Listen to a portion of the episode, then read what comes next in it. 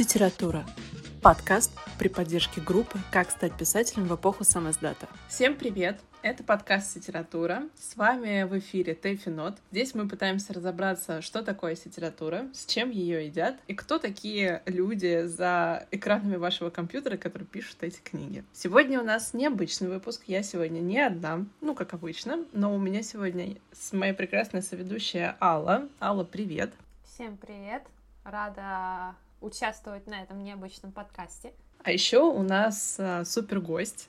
Это великолепная, мне кажется, даже единственная и неповторимая Ася Невеличко, автор эротических романов. Ася, привет! Очень рада, что вы все к нам присоединились. Привет. Я очень рада, что ты согласилась с нами поболтать. Каждый раз, когда приходит новый автор, я говорю, что это авантюра и что огромное спасибо за то, что вы согласились на нее. Прежде чем мы начнем непосредственно говорить о писательском, Ася, расскажи, как ты вообще начала писать, как пришла в сеть. Расскажи, в общем, о своем писательском пути. История моего становления как писателя. Могу сказать, что у меня никогда не было желания стать писателем. Я получила финансовое образование, я занимала высокие должности, я работала в холдинге финансовым директором. Холдинг был оборот по 150 миллионов в месяц, мы крутили миллиарды в год. Мне этой работы было выше крыши, и зарплата была высокой, более чем. Но в какой-то момент меня, наверное, перемололи а, жернова большого бизнеса, расти выше, до уровня MBA и выхода, наверное, на биржевые международной биржи я не созрела, я не хотела, мне это было не нужно. А торчать ниже и быть главным бухгалтером, собирать балансы, бегать по налоговым, от этого я, наверное, уже выросла и устала. И в этот момент я открыла свой бизнес. Мой бизнес строился на правильном питании маленьких детей. От грудничков до скажем, трехлеток, до того возраста, когда уже начинают принимать полноценную пищу. Я заключила договор с молочными кухнями нашего города, которые производили бифидоки, детские кефирчики, детский творожок, а, кисломолочные продукты, наполненные необходимым для пищеварения, для усва... усваиваемости кисломолочными бактериями. Для детей такое питание необходимо, потому что оно снижает риск появления желудочно-кишечных заболеваний, оно снижает риск появления аллергии, оно помогает ребенку перейти этап от, груд... от грудного вскармливания а, к полноценному без рисков для здоровья. Это помогает формированию костей, э, хрящей, суставов, это, в принципе, очень нужное и полезное питание. Вот в нашем городе, в котором я живу, этого питания не было. Второй договор, который я заключил, был с детской поликлиникой, куда, собственно, приходили с детьми, видели мой продукт, получали от меня консультацию и покупали вот эту вот детскую кисломолочку. Все было хорошо, целых три года. Обороты моей компании маленькой то есть это была маленькая торговая точка, маленький магазинчик, не только с кисломолочкой, но еще там с детским печеньем, детским питанием, детскими игрушками. Ну а куда без них? Пока поликлиника через три года не начала глобальный ремонт и не попросила меня выехать. Вот с этого момента начались проблемы, потому что я была уверена, что за три года мамочки поняли важность вот этого рациона в питании своих детей. Я переехала и переехала не очень далеко. Ну, это буквально в конце другой улицы через дорогу, да? Но поток мамочек иссяк. Я понадеялась на то, что ради здоровья своих детей мама несложно будет а, пройти. Но мамы оказались намного более ленивые и более халатные. Магазин стал терпеть убытки, э, другую нишу занимать в том месте, где я села, потому что я специально искала место рядом с поликлиникой, и другая ниша там, в принципе, не прижилась, а пивом торговать я не хотела. И у меня пошли убытки. И к этому моменту я поняла, что нужно что-то делать, чтобы хотя бы сводить концы с концами. Я не знаю, почему мне в голову пришло взять, начать писать и зарабатывать деньги на романах. Но уже первый роман принес мне в те годы, я начала писать 5 лет назад, принес 50 тысяч в месяц. Продажи первого моего платного романа. И я поняла, что это менее геморройно, более выгодно ведь я финансист, я считаю. я поняла, что да, я походу закрываю а, эту точку, потому что мамам мое питание не нужно. О детях своих они почему-то не думают. И начинаю писать книги, начинаю лечить умы. Вот вплоть до такого, да. Я сразу начала с романа 18+, и заработала сразу с первого же романа, в первый же месяц, с 18+. Поэтому как-то само так получилось, что первый мой псевдоним, первые все романы, они все эротические. И вот так оно и пошло, что Ася Невеличко – это все-таки писатель эротических романов. А дальше уже, да, захотелось создавать миры, захотелось писать на другую аудиторию, захотелось попробовать свои силы в литр ПГ, фантастике. Так появились другие аккаунты. И я ничуть не сожалею, что жизнь меня взяла и в какой-то момент перевела на другие, на другие рельсы. Я искала выход из безвыходной ситуации, из убытков. К тому моменту я нашла, поняла, что это мое дело, закрыла магазин и занялась чисто только писательством. Ни дня не пожалела об этом. Я очень люблю свою работу. Ух ты, прям впечатляюще.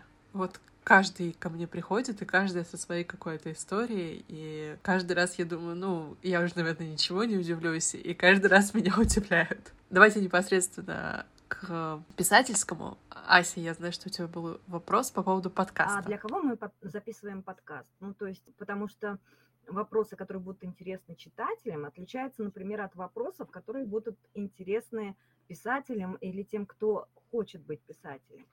Я так думаю, что все-таки наш подкаст больше рассчитан на писателей, потому что в первую очередь мы тут рассказываем какую-то внутрянку э, писательскую, да, но и по своему опыту хочу сказать, что и читатели есть, которые интересуются, как на самом деле происходят все эти страшные внутренние процессы писательские. Я уж не знаю, они там глумятся над нами или сочувствуют, но есть, в общем, и такие. Да, ЦА очень важно определить, потому что я уверена, что те читатели, которые нас сейчас слушают, обязательно станут писателями после того, как послушают нас, да? А мы давайте чисто как писатели вообще поговорим, а насколько важна именно определение ЦА, ЦА – целевая аудитория, да? Для писателя. Когда мы пишем книжку, очень важно знать, для кого мы пишем. Например, любовные романы, эротические любовные романы. Я пишу на женщин, причем не девочек. Меня не читают девочки до 35 лет. А вот после 35 лет и до 55 очень активно читают. После 55 уже нет. Я, видимо, настолько откровенно пишу, именно прописываю эротические сцены, что это немножко смущает старшее поколение. А вот до 55 отлично читаю. А у вас как с вашими книгами? Ты решила переключить и говорить теперь о всех нас. Интересный гость. Да, у нас, я говорю, у нас сегодня гость, который ведет подкаст за меня, мне так это нравится.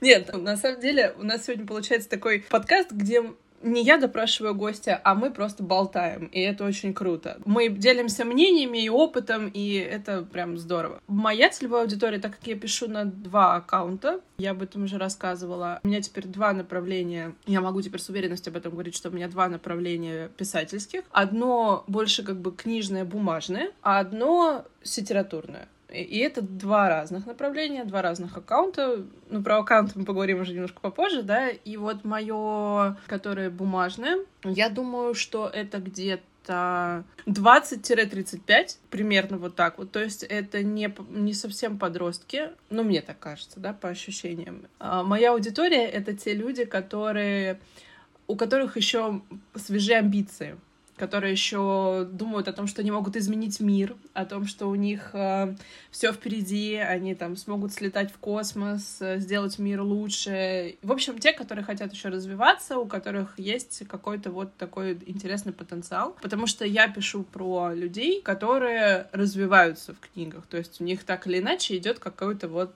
интересный слом, перелом в процессе. А вторая аудитория, вот тут, вот тут у меня сложно, потому что я, честно говоря, не знаю, знаю, для кого я пишу. Потому что это, ну, понятно, женщины, само собой, это любовные романы. Но вот тут у меня с определением аудитории моей ЦА очень сложно, и это для меня большая проблема на самом деле. Ну, от жанра она зависит, как ты думаешь?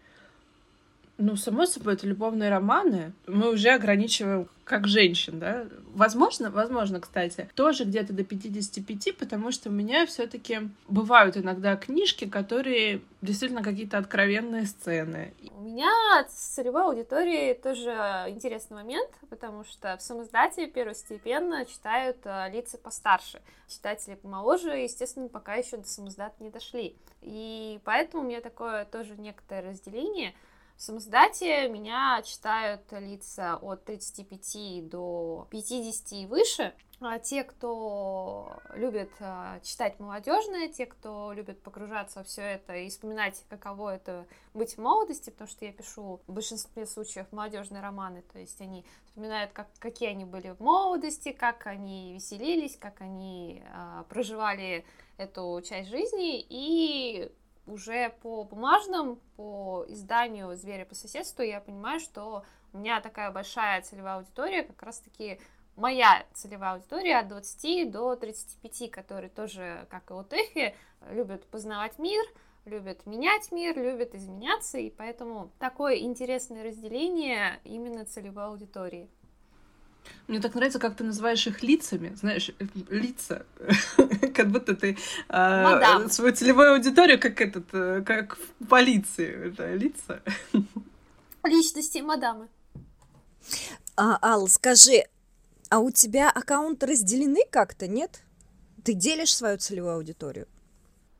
У меня полностью один э, аккаунт Алла Биглова. Я у меня сил не хватит разделять, как у тебя аккаунты или как у Тэфи хотя бы на два аккаунта. Я пыталась, я честно пыталась, я выгорела, я психанула, я получила, а, это был еще 20 год, коммерческий статус за 5 дней в 2020 году с одной книгой поняла, что дальше, если я буду писать, у меня пойдет раздвоение личности, я, я не знаю, как вы это делаете, и плюнула, в итоге оставила и фэнтези, и СЛР на одном аккаунте, пофигу, что фэнтези за счет того, что СЛР раскручен лучше, читает хуже, ну, это сложности, о которых мы поговорим позже.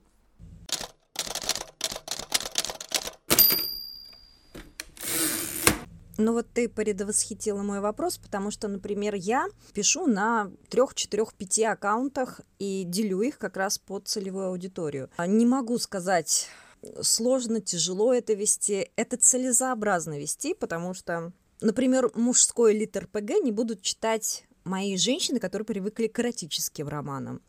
Или э, фэнтези. Вы не представляете, насколько жесткое разделение идет любителей современных романов от фэнтези. Некоторые никогда не будут читать про драконов или, например, про оборотней и говорить, что это за зоофилия, мы такое не приемлем. Вот. А другие, наоборот, говорят, нафиг мне эта современность, мне этого хватает в новостях, там, в реальной жизни, в сплетнях на работе. Вот тот момент, жесткое разделение, оно как раз ведет к тому, что на каждом аккаунте я собираю свою читательскую аудиторию под их интересы, под их темы, те самые жанры. И, кстати, Янка Далт у меня тоже выделен. Я не делю так, что здесь меня читают в таком-то возрасте, там в таком-то. Нет, просто вот Янка Далт, хотите приключения молодежи, пьяных там выходок, ночных клубов, это вот сюда, пожалуйста, читаю. Вот. А, Теф, а ты по какому принципу делила аккаунты? Хотя, в принципе, ты уже сказала, да, да там да. одну на печать? У меня одна просто вот та, которая книжная, это просто-напросто не формат для сетевой литературы ну как, не формат, если мы говорим именно о женских лид-порталах, Литнет, Литгород и прочее, а, потому что там не романтические истории как таковые, а там больше упор на приключения или на детектив. То есть есть, да, люди, которые это читают и им интересно, но это не не путь там в бесты или в какие-то в топы портала. Вот. Но у меня, кстати, тебе встречный вопрос возник. У тебя сейчас три аккаунта, да, ты говорила? У меня четыре действующих четыре. аккаунта и один мужской, э, на который я снова планирую новинку, да. У меня человека, страдающего, собственно, тем, что нужно и туда, и сюда, ты когда пишешь на лид-порталах, тебе обязательно надо быть на волне, то есть постоянно обновлять новинки, постоянно писать эти книги, там, не пропадать э, из информационного поля читателя. Как у тебя получается держать темп на всех аккаунтах? Или ты как-то по-другому работаешь? По поводу продвижения много аккаунтов. Ну, вот я уже говорила, целесообразность — это собирать разную целевую аудиторию на разных, соответственно, жанрах. Ну, в моем случае это жанровое разделение. Второй момент — это чисто финансовый. Я самозанятая, а самозанятость у нас идет с лимитом в 2 миллиона 400 тысяч в год. А если ты хорошо пишешь, много пишешь, часто пишешь и зарабатываешь, то этого лимита не хватает. И дальше начинаются заморочки чисто с налогами. Так вот, еще разделение аккаунтов хорошо, например, завести на паспорт мужа, на паспорт сына, на паспорт мамы. Лимит-то увеличивается, смотри-ка. По поводу продвижения, да как везде. Единственное, что, например, вы утром просыпаетесь, делаете э, пост в соцсетях ВКонтакте, в Телеграме, я не знаю, в Дзене, в блоге, да, а у меня это все умноженное на три. Я делаю три поста туда, три поста сюда, три сюда и ставлю рекламу. Это нормально, продвижение по рекламе. Могу сказать, что оно продается, даже если ты даешь новинку, ну, раз в квартал, например, или два раза в год. Главная реклама мой вопрос был скорее, наверное, не столько про продвижение, хотя и это тоже, сколько про темп написания. Три-четыре аккаунта — это постоянно туда что-то писать. То есть, получается, у тебя новинки раз в квартал. Но все равно это постоянная работа. Если это имеется в виду полноценная книга, да, в 300-400 там, тысяч знаков, то это все равно, получается, ты пишешь без остановки. Теф, ну начнем с того, что ты сейчас на что намекаешь? Что я днем укладчица, например, в коробке на заводе, а по ночам я писатель эротических романов. Нет, я же... Нет, нет, я имею в виду, что даже, что даже без укладчицы это очень большая работа. А прикинь, если бы так, днем в пятерочке, а ночами строчу эротический роман. Ну, в целом я этим ну, занимаюсь. пятерочка-то возьми выше какой-нибудь айтишник там, директор фирмы. Нет, я отсюда ушла, нафиг, больше не вернусь.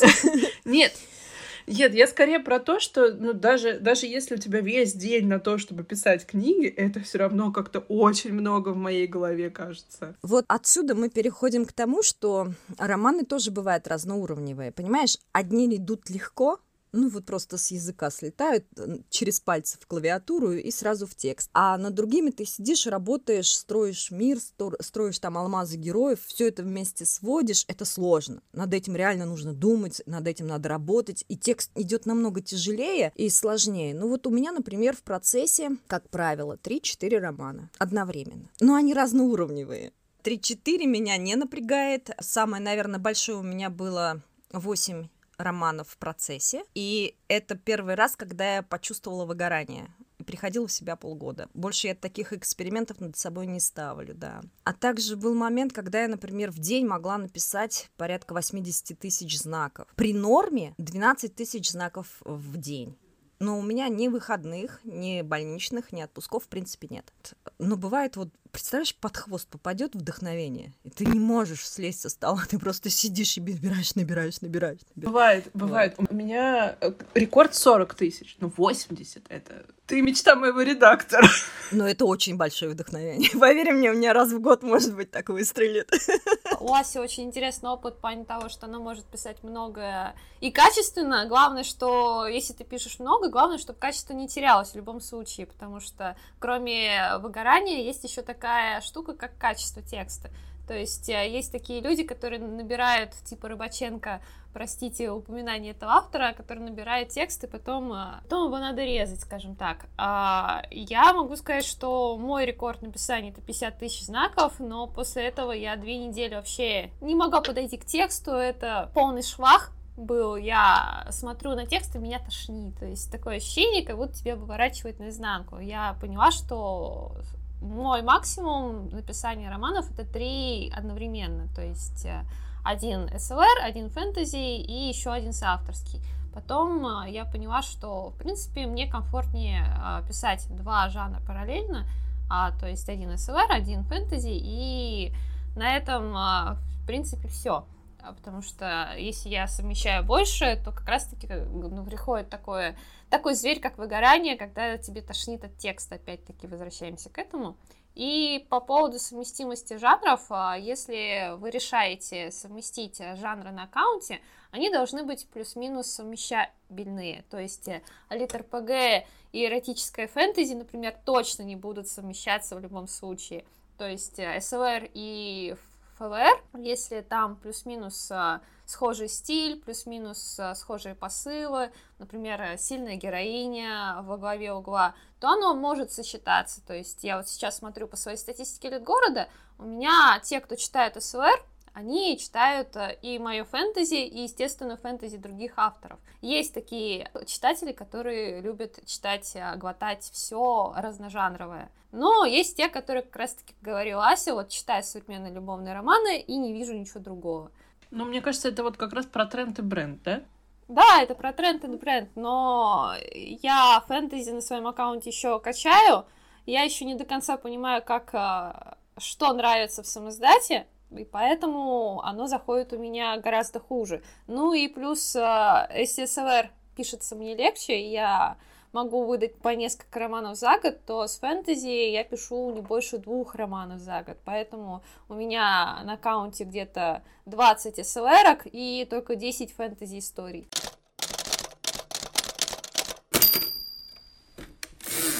Вот, кстати, ты хорошо затронула тему по поводу того, что с ЛР у тебя может быть несколько романов в год, а ФЛР, например, меньше, да? Это вот то самое как раз про тренд и бренд. Момент, когда писатель э, гонится за, за количеством, ну, чем больше романов, тем больше продаж, тем больше читателей. И я, вот как ты, э, Теф, говорила в самом начале, что э, постоянно прокачиваешь напоминаниями о себе, да? Делаешь подписку, а тебе все помнят, тут начинают, боже мой, что... Идут к тебе, смотрят, какие еще у тебя есть книги, и другие покупают и так далее. Вот это вариант, например, работы на количество в тренд. Не надо не придумывать ничего оригинального, не продумывать супер сверхсюжет, а просто брать, ну вот, например, на Литнете сейчас измена и шпарить. До этого была бере... беременность, да, и шпарить. И так у тебя в год, например, может быть 10-12 книг про измену или про беременность. И, и нравится, читают, а это ведь очень незамысловатые с прямым сюжетом и простым конфликтом романы. Другое дело, когда ты э, пишешь оригинальное, и тебе нужно обязательно продумать, ну как по, по классике, да, там сюжет, арку, алмазы героев, конфликт внутренний, конфликт внешний, кульминацию обязательно, да, там как все это будет переходить. Вот здесь уже приходится поработать. И, например, был момент, когда я стала писателем. Мне вполне хватало своего опыта, чтобы на интуиции выстраивать оригинальные сюжеты и вести кульминации к финалу. Очень много сейчас, когда я прошла кучу курсов повышения квалификации писателя, я вижу как я тупила. Интуиция, она никогда не делает все идеально. Скажем, каждая не моя до конца. книга... То есть ты можешь на интуиции идти, но до какого-то момента. Совершенно верно. То есть она тебя выручает, ну, блин, не всегда. Но знаете, в этот момент я всегда говорю, все мои старые книги — это алмазы, потому что идеальный алмаз, вернее, не так, не идеальный, а самый дорогой, самый лучший алмаз, он всегда идет с несовершенством. Он не может быть идеально совершенным. Если алмаз идеальный, он сделан в лаборатории. Так вот, все мои предыдущие романы Это прям природные алмазы, написано на интуиции. А теперь ты делаешь в лаборатории? А теперь, да, я прокачала навыки писателя. Теперь у меня все выверено, все просчитано. И даже все мои оригинальные сюжеты в моих таких продуманных книгах продуманы до мелочей, вплоть до, ну, клифхагеров, кульминационных моментов, где нужно потрепать нервы читателю, вызвать прям бурю эмоций и совершить феерично. А, да, ты правильно сказала про интуицию. Мне очень понравилось, что, да, какой-то момент ты можешь писать, но интуиции, даже если ты, я не знаю, гений от писательства и сразу понимаешь, что где нужно строить, все равно, кстати, нужно прокачивать свой навык, как в любой профессии, в любом ремесле, так или иначе тебе нужно будет выходить на следующий уровень и повышать свою квалификацию. Вот, это раз. Два, по поводу тренда и бренда, да, то, что ты сказала, по поводу большого количества книг. Сейчас кстати, еще удобнее стало быть трендом, потому что появились вот на Литгороде, в частности, эти удобные штуки, как мини-роман. То есть ты его пишешь, вот у меня, собственно, второй аккаунт, который исключительно литературный, он рассчитан исключительно на миники. И у меня получается, ну, там, не считая каких-то маленьких сбоев, примерно по книге в месяц. Там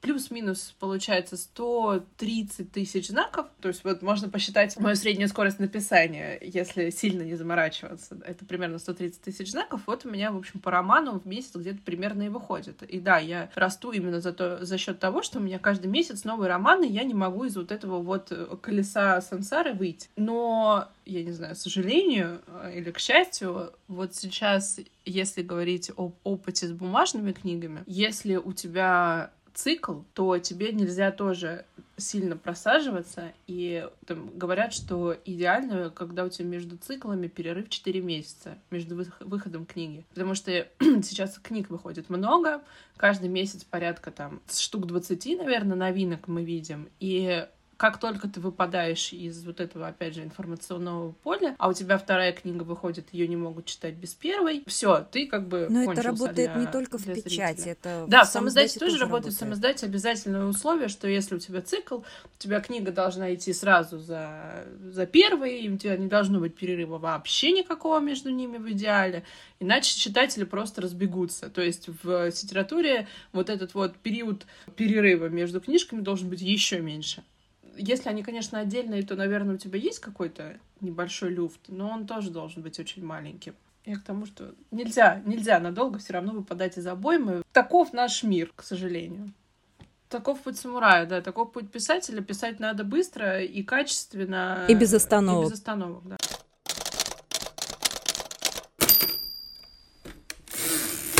Про прокачку писателей, про то, что нужно всегда держать динамику выпуска книг, мы поговорили. Вот знаешь, меня что больше всего и чаще всего спрашивают писатели, которые уже себя пробовали или только-только хотят зайти в писательский мир, это как писать эротику. И вообще стоит ли писать книги 18 плюс. И это 18 плюс все очень сильно боятся. Во-первых, потому что говорят о том, что срезаются сразу просмотры, а во-вторых, потому что якобы вот ты сейчас нам расскажешь, так это или нет, очень много людей, которые предвзято относятся к эротике. Я даже под своими книгами видела э, комментарии, хотя у меня там, ну, 16 плюс объективно. Ой, а у вас эротика, а я такое не читаю, и человек ушел. А, давай сначала тебе отвечу на вопрос.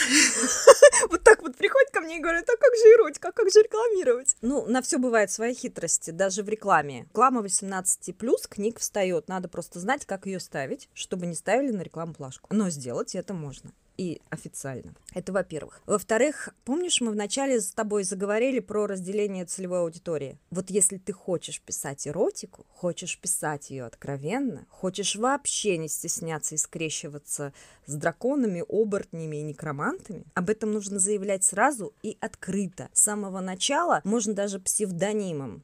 У нас была на заре знакомая, которая писала ФЛР 18+, и у нее даже псевдоним был так «Эро Тика. Не надо стесняться и там, когда ты иногда из-под полы э, выписывать эротические сцены или давать на них намеки. Если ты хочешь писать 18+, заявляй об этом открыто, бери себе отдельный псевдоним, заводи себе отдельную страницу и пиши эротику и заявляй, я писатель эротики, тогда к тебе будут приходить те, кто хотят погорячее, хотят необычных отношений, нестандартных отношений. Обратите внимание, что, например, у нас в писательской среде, многие, кстати, об этом не знают, идет разделение не просто на жанры, жанры это уже, наверное, больше устаревшие, а на теги. Так вот, 18 плюс тоже есть любители определенных тегов. Например, кто-то любит разницу в возрасте. И, блин, ищет вот именно такие отношения для взрослых, где мужчина намного опытнее, прожженный, повидавший в жизни, а она такая вся наивная, с большими открытыми глазами, верящая там в Дедов Морозов. Вот кому-то такие отношения заходят. Кто-то ищет БДСМ, кто-то ищет МЖМ или чуть побольше. Круг лиц, присутствующих в эротической сцене, да? Вот. Ну и, в принципе, вот, много от любви до ненависти, ректор и студентка. Я понимаю, что это используют часто и вне эротически. Но согласитесь, в эротике это воспринимается так с легким ажуром, апломбом, я не знаю, что сказать. Немножко по-другому. Вот по-другому, да.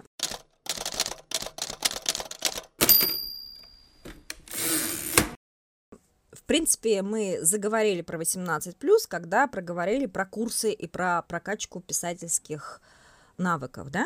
Вот когда ко мне приходят новички, у них вот самый первый вопрос, как начать писать эротику. И я могу сказать, у одних это получается как вот, ну вот как на интуиции, да, они понимают, в какой момент, какое слово вставить, что сделать, как это вписать, а у других, сколько их не учи, эротики не получается. Они очень, например, долго раздевают героев. Сначала одного, потом второго, и это получается секс с одеждой. Ну, нет. Другие, например, считают, что э, если секс написан э, в абзац, то все это уже круто. Они уже молодцы. Но нет. Третьи считают, что уж если они начали писать секс, могут они писать его 10 тысяч, 15, 25, но нет. По поводу 18+, научиться этому можно, но, к сожалению, не на официальных курсах, которые вы ищете, которые вы хотите попробовать и э, сделать.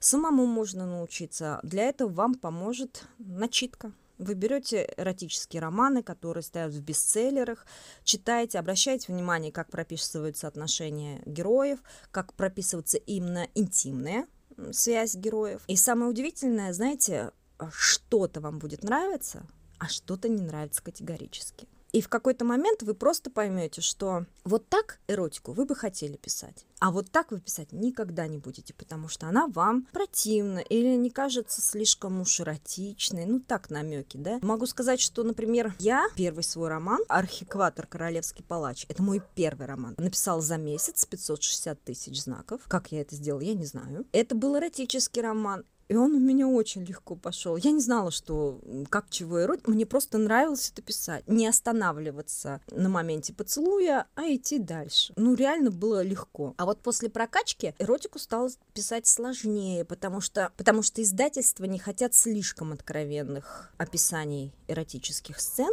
Сглаживают, убирают часть текста. Эротика для издательства в печатную книгу и эротика для сам издата в электронную книгу – это разные вещи. А когда ты пишешь книгу, ты не можешь ее писать в двух вариантах. А, вот это я отправлю в издательство, а вот это я, блин, девчонкам на электронку кину. Нет, так, к сожалению, не бывает. И вот ты начинаешь как-то искать вот промежуточный момент, когда и для издательства отлично подойдет, и для твоих читателей, которые привыкли к очень откровенным моментам. И да, я, например, сейчас ту эротику, которую писал пять лет назад, написать не смогу. Но зато любая моя эротика сейчас отлично подойдет для печатывания в издательстве. Сможет ли прокачать? Нет. Научить красиво писать, безусловно. Но если вы найдете шикарные курсы, например, по написанию эротических сцен 18+, э, я очень вам бы посоветовала их пройти, и именно на практике, когда наставник показывает вам разницу от какого до какого коридора вы можете писать, и как это самое главное воспринимается читателями. Вопрос такой провокационненький. Люблю провокационненькие вопросики. Может ли писать эротические романы человек без практического опыта в жизни? Ты имеешь в виду про секс? Да. Ты знаешь, рерайтить может. То есть списывать с других.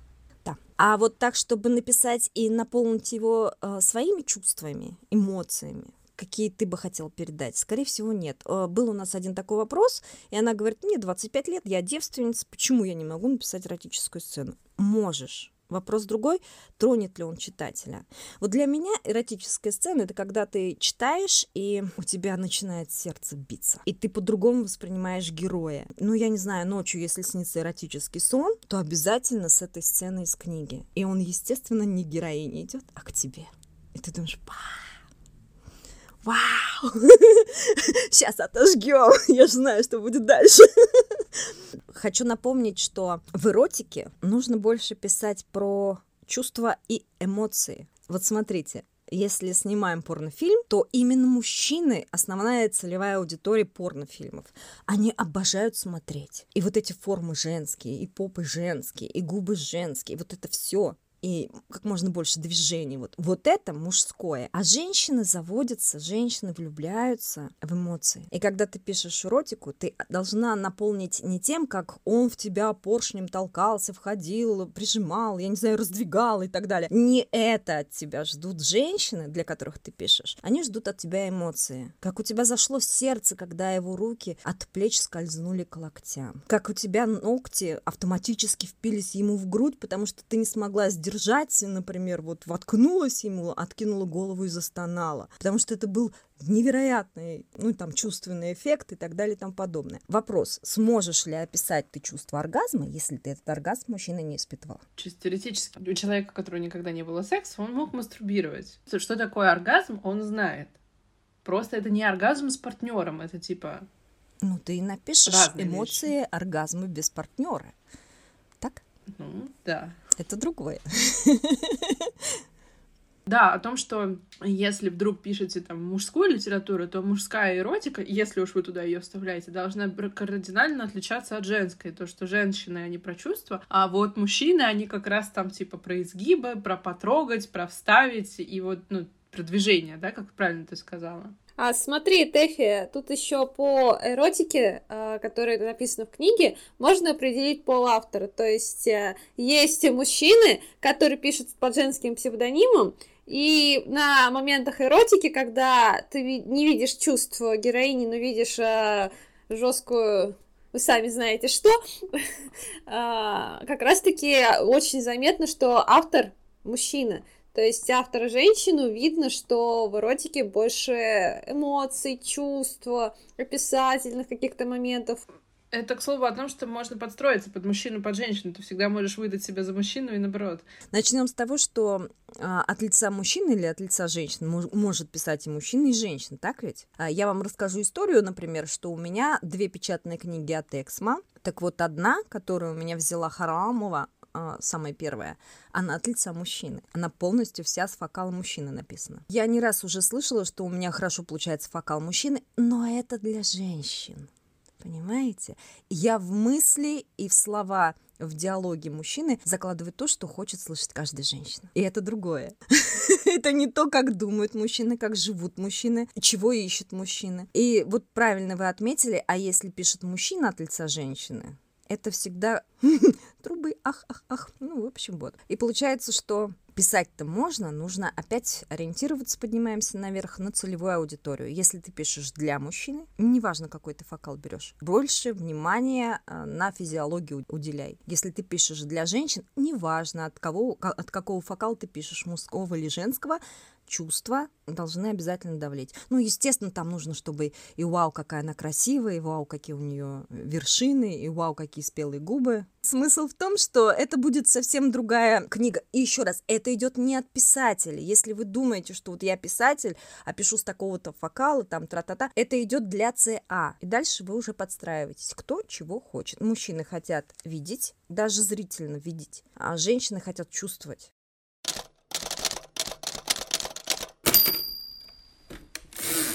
А по поводу того, зачем вообще хотят писать 18+, даже если, может быть, не умеют. Мы уже проговорили про то, что лучше самому чувствовать то, что ты пишешь. Ну, то есть сначала поднаберись опыта, да? Либо взять и рерайт, ну, тогда можно не чувствовать, а просто своими словами переписать какую-то сцену, которую ты уже начитал, потому что насмотренность, начитанность — это же обязательно. Начитанность, понятно, мы сейчас проговорили про чувства, все такое. Помогает ли в этом дело порнуха? Визуальный учебный материал, вот. Ты видела порнуху для женщин? Опа! Наверное, нет. Наверное, нет. Нет. Я поняла, что не видела. То порнуху, которую вы смотрите, она сделана для мужчин. Вся порнуха сделана для мужчин. А есть женская порнуха. Она делится даже на откровенную эротику, но там не снимают крупно гениталии. Мужчинам это важно видеть. А вот, например, закат, силуэт, ласки, ну, я не знаю, момент, когда они целуются, когда он ее приподнимает. Я, например, смотрю э, гифки. И вот есть прям гифки, которые для мужчин, непосредственно слияние, да, а есть для женщин. Момент, когда он ее раздевает и с ума сходит от того, что дотрагивается губами об ее, ну, ее плечо, например, подходит к шее, она откидывает голову, там, охает, он от этого его трясет, например. Ну, есть разница. И начнем с того, что поможет ли тебе описать, ну, не думаю, потому что с видеочувства ты не спишешь, а э, с движения порно, они написаны для мужчин, не для женщин.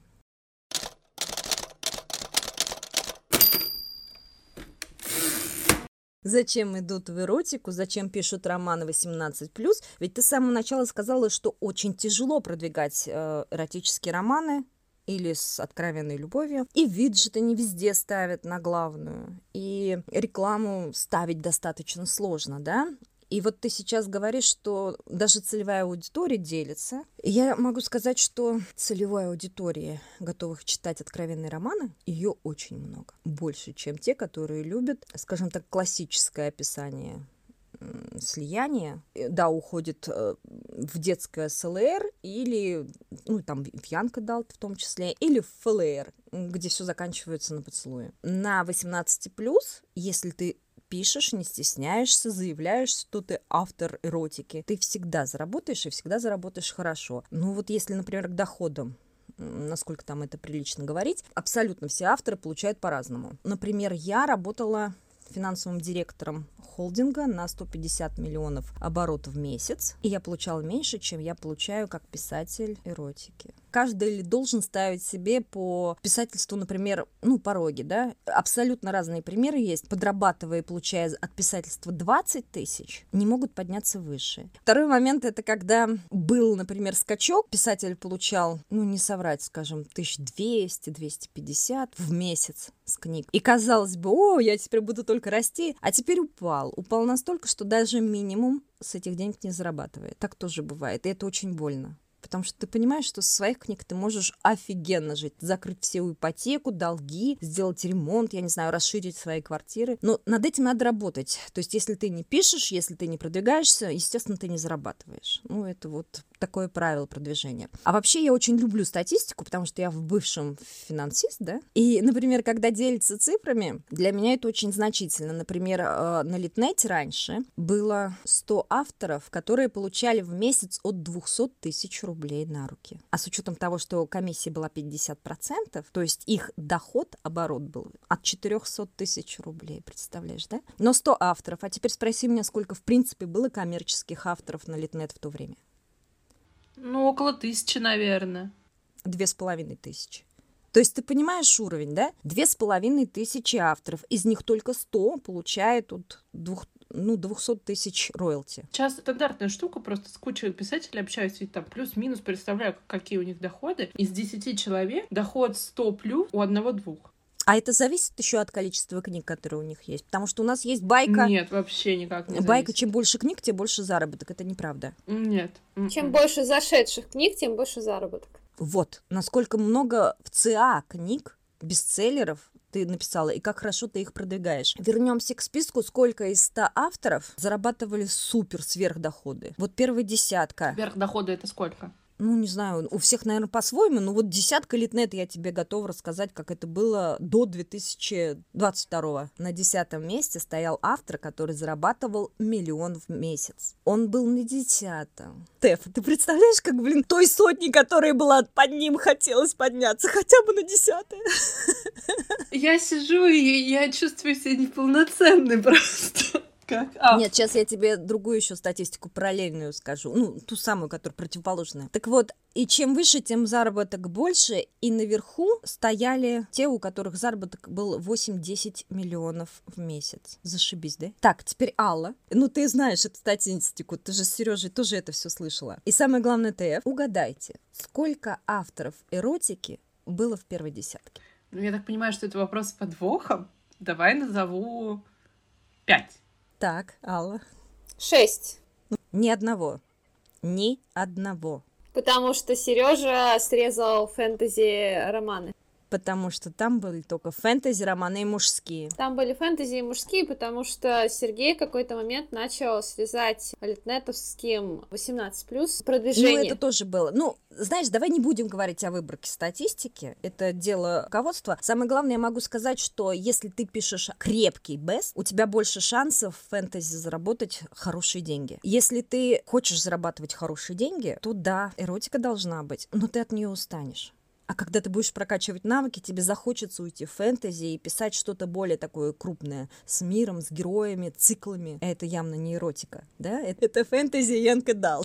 Соответственно, с эротики хорошо начинать, потому что ты реально заработаешь. И заработаешь больше, нежели если будешь писать не эротику. Но в результате ты все равно столкнешься с тем, что хочешь расширять границы оставить эротику.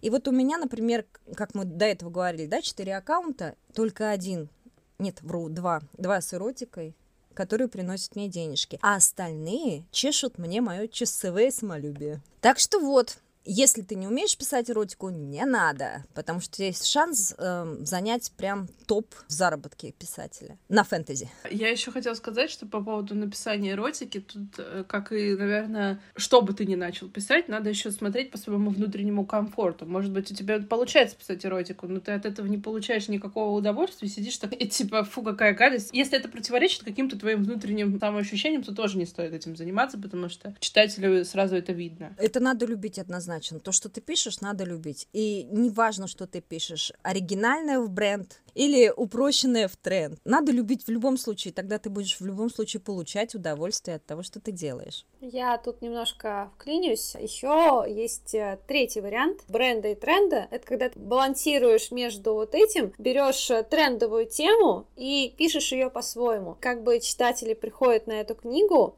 но меньше, чем если бы она была бы чисто трендовая. Но все равно ты таким образом прокачиваешь бренд. То есть есть еще третий вариант, который не прямолинейен, как ты говоришь, Ася, но он есть. Но он также тяжело прокачивается. В этом случае вкачивать нужно быть больше, безусловно. Кстати, вот я хотела напомнить про тренд и бренд, и о чем пишут писатели, и как они вообще выбирают, да, в каком жанре писать, на какую тему писать. Вот смотрите, что выбрать? Общую тему, на которую пишут все и читают все, или искать свой путь, что-то оригинальное, делать себе имя, чтобы тебя точно запоминали, вот этот автор всегда пишет вот об этом и так далее. Каждый автор, когда начинает писать, это для новичков, он закрывает свой гештальт. Обратите внимание, какие книги вы пишете, какие проблемы вы поднимаете, какие конфликты вы ставите перед своими героями. И обратите внимание, у вас всегда будет повторяться одно и то же, пока вы свой гештальт не закроете. Писатель, который уже закрыл свой гештальт, может писать на любую тему, без проблем. Прокачка этому помогает, кстати, отойти от собственного гештальта. А вот если ты пишешь в тренд, ты пользуешься золотым правилом бизнеса. У всех начинающих бизнесов всегда об этом говорят. На всех коучингах, тренингах всегда. Говорят, не надо создавать ничего нового. Возьмите для лекала успешный бизнес и скопируйте. Что такое тренд? Это, по сути дела, рерайт чужой идеи, которая уже выстрелила, которая уже сделала бестовые продажи, которая набрала миллионные толпы поклонников. Начнем с того, что, например, в фэнтези тренд долго был и держится до сих пор Академии. Откуда это пошло? С Гарри Поттера? БДСМ. Откуда оно взялось? 50 оттенков серого. Ну, то есть, еще раз, что такое тренд? Это копирование, это рерайт. Я не говорю про текст, упаси Боже, про рерайт идеи. Может быть, одна идея написана другим языком, и на тебе рерайт и тренд в эту тему. А оригинальный это всегда гештальт. Смотри, а если я написала рерайт, если я написала рерайт идеи, да, там, Академию или ПДСМ, не суть важно, а у меня не выстрелило, что я сделала не так? Ошибок может быть много, все нужно будет разбирать, можно, вернее, разбирать на личной консультации приглашаю тебя к себе. Я бы пригласила... Да, красиво, красиво. Я бы пригласила вас на курсы, но курсов у меня пока нет, и я не уверен, что будут или нет. Но у меня есть общий канал, на котором я обязательно объявлю, что курсы открываются. Консультации в частном порядке даю, у меня, да, есть результаты, которые, опять же, в частной беседе можно и озвучить.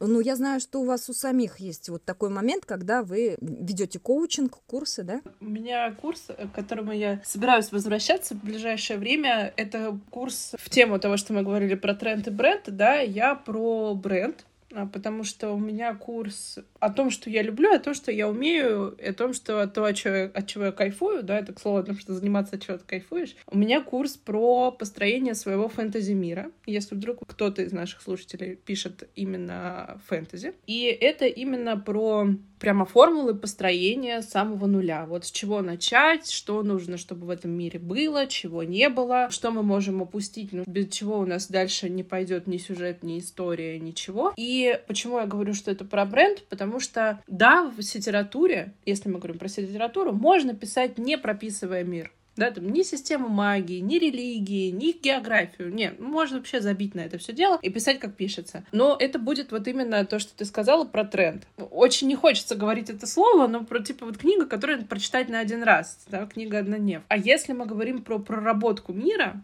то это долгоиграющая история. Это и про циклы, это и про крепко сбитую историю. Ты когда создаешь свой мир, он помогает тебе простраивать сюжет, потому что ты шла-шла, застряла где-то, как пока писала, и открываешь свою матчасть, и такой, ой, у меня там есть вот это, сейчас я как сделаю тут классный сюжетный поворот. И это, конечно же, если мы настроены на бумажные книги, потому что там это важно, потому что там качество книги другое, да, можно, нужно, нужно заморачиваться этим. И, как я говорю, что нужно писать с оглядкой на читателя, в том плане, вот если бы ты читал свою книгу, и у тебя вот здесь бы была логическая нестыковка, ты бы пришел и спросил писателя, а скажи мне, драгоценный мой, а что вот тут у тебя случилось, почему это произошло? И чтобы вот этого не происходило, прежде чем писать сюжет и вписывать героев, мы прорабатываем сначала с моими учениками мир, и у нас уже, в общем-то, было пару курсов, вроде как все ушли довольны, с пачками матчасти по новым мирам. То самое полезное, на мой взгляд, в моем курсе, то, что я даю универсальные инструменты, и потом вам не надо будет повторно ходить ко мне на курс. Можете только, если хотите на личную консультацию прийти. Вы можете построить мир, э, ну, опираясь на те знания, которые я дала, хоть в средневековье, хоть первобытный мир, хоть киберпанк. Вот что хотите, то и ваяйте. Я считаю, что это прям классно и здорово. Недельки через две начну новый курс.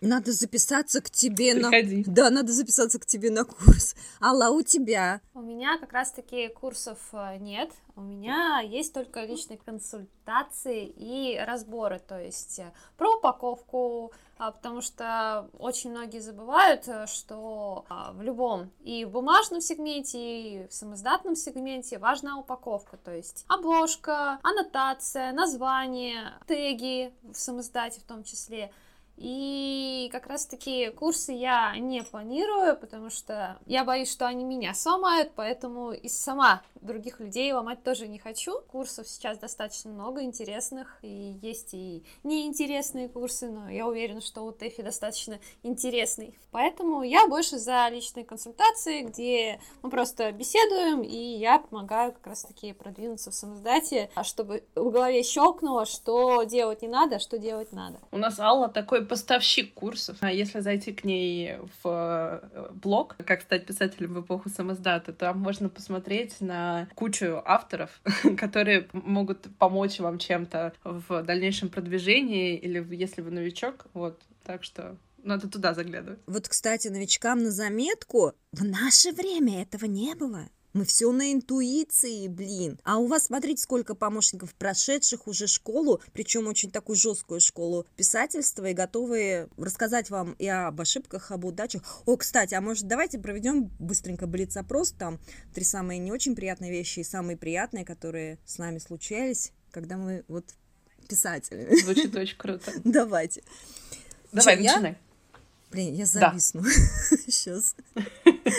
Сначала озвучу условия. Значит, у нас три вещи, которые плюсы писательства, да? Я правильно понимаю? Ну да, ну три плюса, три минуса, которые столкнулись во время писательства. Да, нормально? Да. Мгм. Просто чтобы зрителям было понятно, а то мы понимаем, о чем мы говорим, а наши слушатели не очень, да. Слушатели, догоняйте. Вы скоро в эту, вот в эту нишу войдете, там нельзя хлопать ушами. Самый большой минус, с которым я столкнулась в писательстве, это пиратство. То есть я пишу книги, часто это занимает по 3-4 месяца на роман, и вдруг, вместо того, чтобы покупать их у меня на официальных сайтах, где я представлена, они бесплатно расположены у пирата в полном тексте. Это самый огромный минус. Ну, еще плюс читать вот как бы неприятные негативные отзывы на пиратских ресурсах под своими книгами. И, соответственно, сразу плюс я вышла на юридическую фирму Азапи, работаю с ними уже три года.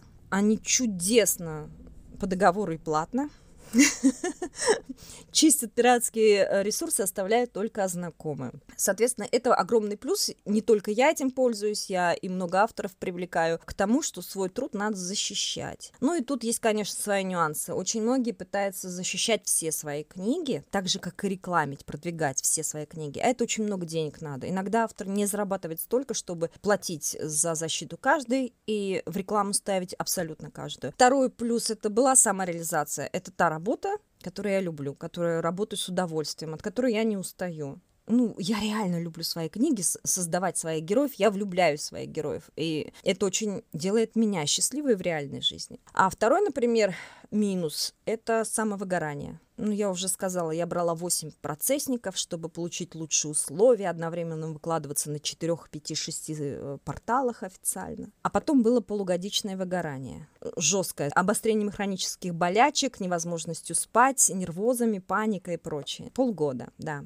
Не стоит себя доводить до такого. И самое главное, наверное, удовольствие – это попадание на разбор к известным блогерам книжным, которым мои книжки, хоть, хоть, хоть они и были такие, как в негативном свете, но явно понравились. Потому что иначе бы не стал блогер покупать вторую мою книгу на второй разбор. Я думаю, это любовь. И в издательство, причем серьезное, в Эксмо, сразу с двумя книгами мне очень приятно, но на этом, наверное, моя мечта печататься на бумаге, наверное, закончилась. По крайней мере, как автора эротик. А вот как автор ФЛР я еще хочу туда попасть. Ну и минус, это, наверное, как автор эротики, будьте готовы. То есть, если вы заявляете себя, что я пишу про секс, я пишу про эротику, я пишу про отношения мужчины и женщины, вам обязательно будут писать маньячить в личку, предлагать прямо сейчас приехать трахнуть. А если ты не дашь номер э, или адрес, куда можно приехать, начнут, ну, прям откровенно гнобить, что ну, я найду, я, я тебя встречу, я тебя за каждым углом буду ждать, я тебя уничтожу. То есть к этому тоже надо быть готовым и иметь для этого такую хорошую бронь, чтобы, ну, послать в ответ и сказать, вот не дай бог ты меня не найдешь и не трахнешь, я сама найду тебя, привяжу, и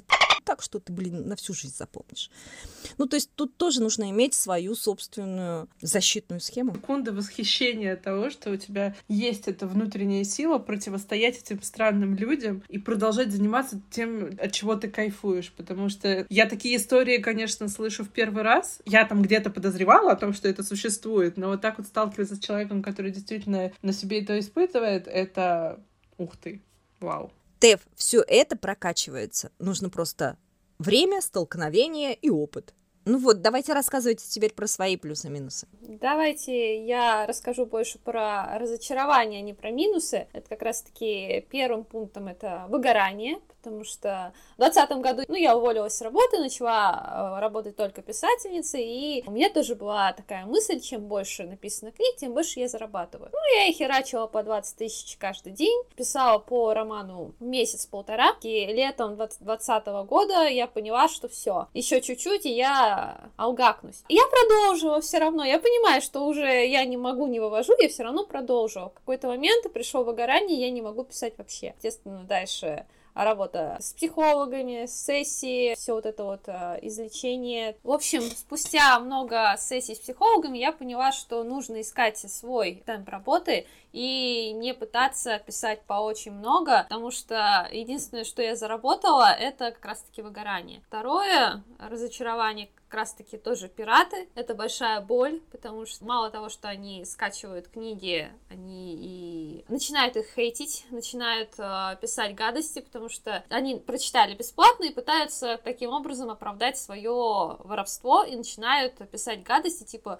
ну, слава богу, что я не заплатила за эту книгу ни копейки. И третье такое разочарование — это работа с Т8. Это прямо, судя по улыбке Аси, она меня понимает, как бы работа с Т8 8 меня очень сильно расстроила и подкосила. Из плюсов я хочу сказать, что мне очень тоже нравится моя работа, я очень ее люблю, она меня вдохновляет, она вдохновляет меня создавать блог, вдохновлять других людей, соответственно, чтобы тоже избавились от таких предупреждений, что на писательстве заработать невозможно. На самом деле это предупреждение, и это классно, это твоя любимая работа, когда ты можешь сидеть, писать по много и кайфовать. Ну и как раз-таки еще из плюсов это классные ребята, которые тебя окружают. И, и, встава, и вставать попозже, да, как выспишься, тогда и будешь работать. Да, я встаю где-то в 12 часов. Только на запись подкаста проснулась в 11. Подкаст ценит тебя. Тев, давай ты. Ой, я, слушайте, я слушала вас и все пыталась найти свои три плюса и три минуса, потому что у меня немножко сложнее ситуация, потому что я не могу спать до 12, хотя очень хочу, потому что я сова, а потому что я совмещаю с э, постоянкой писательства, потому что я люблю и свою основную работу. То есть кайф от работы, я знаю, что это такое, как это правильно сказать, я не могу записать это в плюсы писательства, потому что, да, я кайфую и от того, и от другого, ну, я знала, что это. И с пиратами форматами тоже. Я, то ли я не столкнулась еще с этим, с этой бедой настолько там в таких масштабах, э, как вы, то ли я просто к этому отношусь легче. И мне, как мы разговаривали в прошлом выпуске с Никой, то, что даже к столу прикручено все равно украдут, с этим тяжеловато бороться. Ну, как бы стоит, да, это правильное дело, все дела, но практика показывает, что все равно украдут. И да, я тоже заходила на эти сайты, где потом пишут отрицательные отзывы. Я успокаиваю себе мысли, что это не моя ЦА, они бы все равно не купили мою книгу. И, в общем, плакать по их бедным отзывам нельзя. И, как правильно сказала Ника, это просто как такая психологическая защита собственного оправдания. То есть я эту книжку украла, но она мне не понравилась. То есть было так невкусно, фу, а можно мне еще, пожалуйста? Я считаю, что так, отчасти. Так что из своих плюсов и минусов у меня, значит, по плюсам. Я исполнила мечту, наверное, с самого детства, потому что я написала книжку, я издала книжку, и туда же, наверное, можно отнести, что да, я попала там в издательство, я могу говорить всем этим снобам, что я большой взрослый писатель, смотрите, у меня есть книжка. Но вторая, я, в общем, не скрываю, что я в том числе пошла в литературу из-за денег. Я люблю деньги, покажите мне тех, кто их не любит. Да, это заработок. То, что можно действительно зарабатывать хорошие деньги на любимом занятии, что самое главное, потому что, о, ну вот как-то так э, наш жестокий мир показывает, что нужно идти либо работать там, где денежно, либо там, где любишь. Вот, одно из двух. Типа, там, где я люблю, платят не очень много. Поэтому писательство для меня стало таким спасением, что ли. Ну, что мне не надо там переступать через себя, а можно зарабатывать на том, от чего кайфуешь. Отдушиной стало. Да, да, да, да, в том числе. Вот. И третье, ну, люди, наверное, да, потому что писательство и вот эта вот тусовка среди писателей, среди тех людей, которые с тобой на одной волне. Это дает так много классных штук том числе для собственной самореализации, да, вот мы сейчас сидим на подкасте, который я делаю не ради денег, если вдруг кому-то интересно, то что денег мне это не приносит, это приносит мне в основном отсутствие моего свободного времени и выгорания, но я кайфую от того, что делаю, мне нравится, что нас слушают, и мне нравится, что ко мне приходят такие классные гости, и мы растем, развиваемся, и это очень круто. Это самореализация и с курсами, и с людьми, вот ты общаешься, обмениваешься каким-то опытом, какой какой-то энергии, и это так классно, Господь.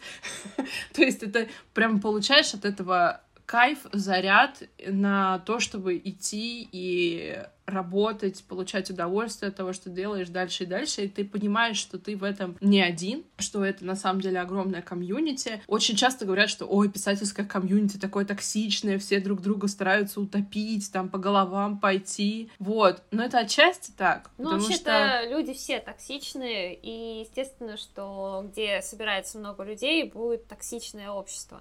Так что... Ну, типа, поработайте в офисе, как бы, ну, все то да. же самое, да? Просто нужно вот. выбирать своих людей, которые как раз таки милые, классные и здоровские. Те, те писатели, я вам скажу так, что те писатели, которые пытаются вас унизить, затоксичить и пойти по вашим головам, это прежде всего неуверенные в себе писатели, которые считают, что ты займешь их нишу. Но это не так. Ты будешь писать так, как пишешь ты, и если ты хорош, в том деле, в котором ты работаешь, то ты так или иначе займешь свое место. Нет, не все писатели токсичны, не все. Писательская комьюнити — это очень круто и важно. По минусам. Да, оказывается, есть такая штука, как выгорание. Я это узнала только когда начала херачить как не в себя. Подкаст «Работа» — одни книги, вторые книги, третьи книги. Это очень неприятно, потому что чувство, когда ты ничего не хочешь, это отвратительно. То есть, если кто-то когда-то этого не испытывал, а я очень надеюсь, что наши слушатели подобного не испытывали, не доводите себя до такого, не повторяйте наши ошибки. Это супер неприятное ощущение, когда ты сидишь и не хочешь ничего, просто потому что ты заработался, и ты не успеваешь спать, поесть. Это вообще не классно, вообще не здорово хейтеры, да, ну, ну, я бы сказала, это плюс-минус, потому что, с одной стороны, сейчас об этом, кстати, я уж не знаю, когда нас будут слушать э, наши слушатели, когда я смонтирую этот выпуск.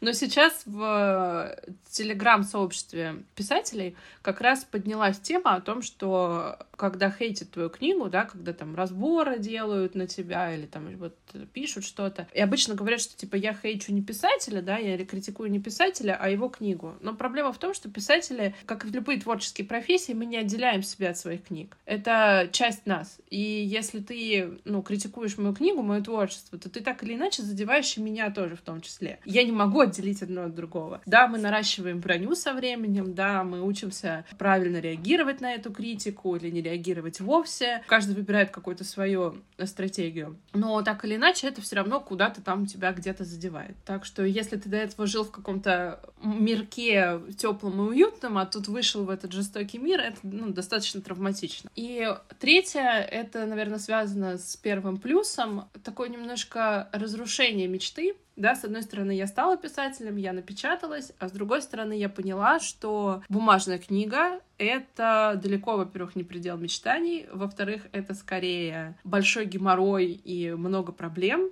чем удовольствие. Удовольствие от этого геморроя не окупается. Давайте так сразу скажу, что ты на это тратишь очень много энергии, очень много сил, своего времени, своих ресурсов. И сейчас таково наше время, что отдачи от этой бумажной книги ты не получаешь согласно затраченным тобой усилиям. И это было одно из моих главных разочарований, когда я увидела свою книгу напечатанной. И уже к тому времени, когда я увидела ее напечатанной, я понимаю, что я не чувствую ничего. У меня мои родные, друзья такие, боже, это же так классно, ты вот, ты, ну, ты такая крутая, там, все дела. А я понимаю, что я не чувствую этого. Ну, то есть для меня вот это вот издать книгу, это окей, я издала книгу, вот и все. Даже не, не смогла получить того удовольствия, которое я думала, что от этого получу, да, и это было моим огромнейшим разочарованием, наверное, от этого всего.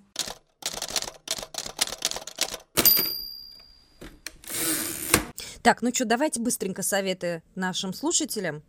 Прям быстренько, да? И надеюсь, вы не будете говорить «пишите лучше». Нет. О, отлично. Давайте я скажу так. Конкуренция это миф. Ни один писатель не сможет удовлетворить желание читателя читать много книг. А читатель может читать от 10 до сотни книг в месяц. Ни один писатель столько написать не сможет. То есть, если вы боитесь конкуренции, то просто забудьте об этой конкуренции, потому что читать вас все равно будут. Главное, цепляйте своими книгами и не бойтесь, что кто-то займет ваше место. Это нереально, потому что вы — это вы и у вас собственный стиль, у вас собственные а, книги, собственные идеи, то, что есть только в вашей голове, и то, что привлечет вашего читателя. У меня вот такой совет будет, один, на который я уже намекнула, как тратить мало денег, но при этом иметь максимальный охват своей целевой аудитории. На защиту или вычищать нужно не все свои книги, а только 2-3 самые удачные. И именно их ставить в продвижение в рекламу. Тогда вы будете снимать сливки со своих самых бестовых книг, а все остальные будут работать на вас, на эти три книги, индексируя вас по сайтам пиратки. Вот такая вот вещь. А следующий момент, мы как-то так про курсы проговорили, но я забыла сказать, и поэтому оставила вам советы всем новичкам пользуйтесь, совет. Ходите, прокачивайтесь, а, потому что для, для писателя важна начитанность и насмотренность, в том числе чужих книг, чужих фильмов, чтобы видеть минусы и удачные фишки и использовать в своей работе. И вот, например, на одном из курсов, буквально недавно, я на апрельском курсе поймала формулу бестселлера, и доходы взлетели сразу в два раза. Поэтому не уменьшайте значение курсов и прокачки. Главное, берите от них себе то, что вам поможет вырасти. У меня, раз мы подразделили, да, советы, у меня совет про темп. Во-первых, не не тормозите в плане написания книг. Я знаю, что многие новички, да и старички этим э, грешат. Тормозят на продумывание сюжета, на продумывание мира, на продумывание еще чего-нибудь, там, какого цвета платья и так далее. Лучше вернитесь к этому попозже. Лучше напишите текст, каким бы плохим он не был, лучше отредактируйте его, вернетесь к нему, чем текст будет не написан вовсе. Как говорит один учитель, вы никогда не напишете хуже, чем того, чего вы умеете. А если вы не будете писать вообще, то и прокачиваться вы тоже не будете. Это раз. И два, правильно заметила Ася, про курсы, да, и я хотела сакцентировать внимание на книгах. Часто новички, и уже, опять же, тот же, кто немного въехал в тему, они пригаются в этот безумный темп, особенно если мы говорим о литературе, когда нужно писать больше, много быстрее, там, сильнее, летать выше, и забывают о том, что книги, чужие книги нужно читать. А это очень важно, потому что писатель, который сидит в вакууме, который не, не читает чужие книги и не смотрит то, что пишут его коллеги, в конце концов э, закрывается в одной какой-то теме, на, на одних шаблонах, паттернах, которые он пишет, и становится скучен. Это плохо, да? В конце концов, в какой-то момент вы исчерпаете собственное внутреннее вдохновение, черпать вам его будет не из чего, и вы снова застопоритесь, а это плохо. Отлично. Отлично. Вот теперь наши слушатели станут успешными писателями и сдвинут нас, в отличие от совета Аллы, да, станут нашими конкурентами. Да, мы очень ждем, мы очень ждем новых конкурентов. Приходите.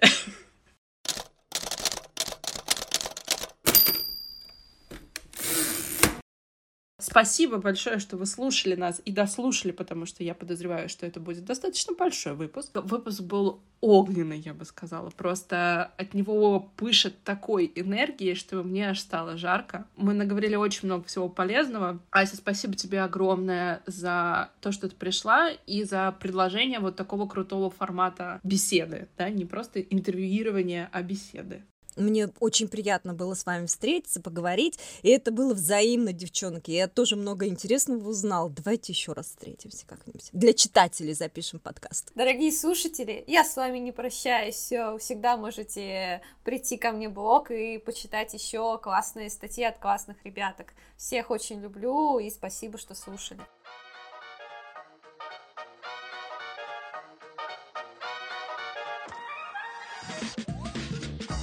Оставляйте оценки и комментарии на всех доступных вам площадках. Подписывайтесь на нашу группу «Как стать писателем в эпоху самоиздата ВКонтакте» и на мой телеграм-канал «Как я писала роман», чтобы не пропустить новые выпуски.